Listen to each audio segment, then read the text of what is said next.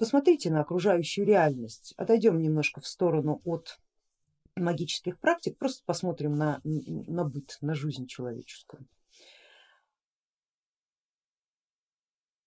Живет человек, учится в школе, ходит в детский сад, учится в школе.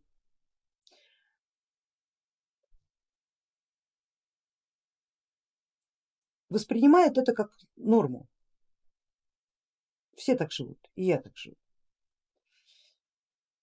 И до определенного времени он не задумывается ни о родителях, которым нужно там, работать на трех работах, чтобы обеспечить. А чего? Образование-то бесплатное. А, не о учителях, которые вкладывают в него время, не о врачах, которые его лечат. Долго он воспринимает это все как норму жизни. Понимая, что, конечно, это система, но какие могут быть обязательства у меня перед этой системой? Никаких вопросов не возникает, пока система говорит, ну вот пора бы теперь и рассчитаться. Как рассчитаться? Да по-разному рассчитаться. Налоги, например, начинай платить, там, в армию иди, что там еще. Да? И возникают вопросы, почему я собственно должен?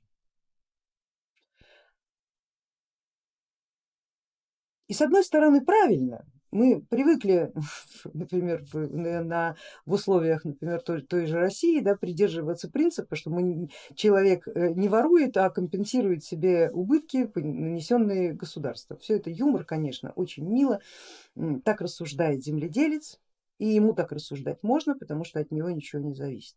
Кстати, именно земледельцы обычно именно так и рассуждают, потому что купцы уже нет. Но так воин себе точно не позволит рассуждать всегда помнит о том, что если я сегодня что-то получил, рано или поздно мне обязательно придется рассчитаться. Не с государством, так с родителями. Не с родителями, так со своими детьми, которых я вложу сейчас, потому что раньше вложили в меня. Люди рожают детей и сдают их в школу. Абсолютно уверенные о том, что это правильно. Ну а как иначе? Дети должны идти в школу. В чем дело? И тут в этом году случилось ужасное. Школ нет. Все. Компьютер есть, школ нет. И вот перед родителем стоит вопрос. И каждый этот вопрос ставит перед собой по-разному. Земледелец спросит, да когда же это все закончится, проклятое государство? Купец размышляет, хватит ли у меня денег для того, чтобы нанять частных учителей моему ребенку? А воин задаст себе вопрос другой. Если я в свое время от балды или с дуру, или по разумному моему решению приволок в этот мир абсолютно постороннего мне человека и несу за него ответственность, то сейчас я должен абсолютно точно решить, а чему я сам-то могу его научить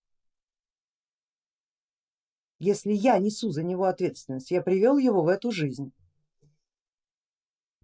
Я ему что могу дать, кроме того, чтобы выпинать его в школу и 6 часов не вспоминать о том, что он у меня есть?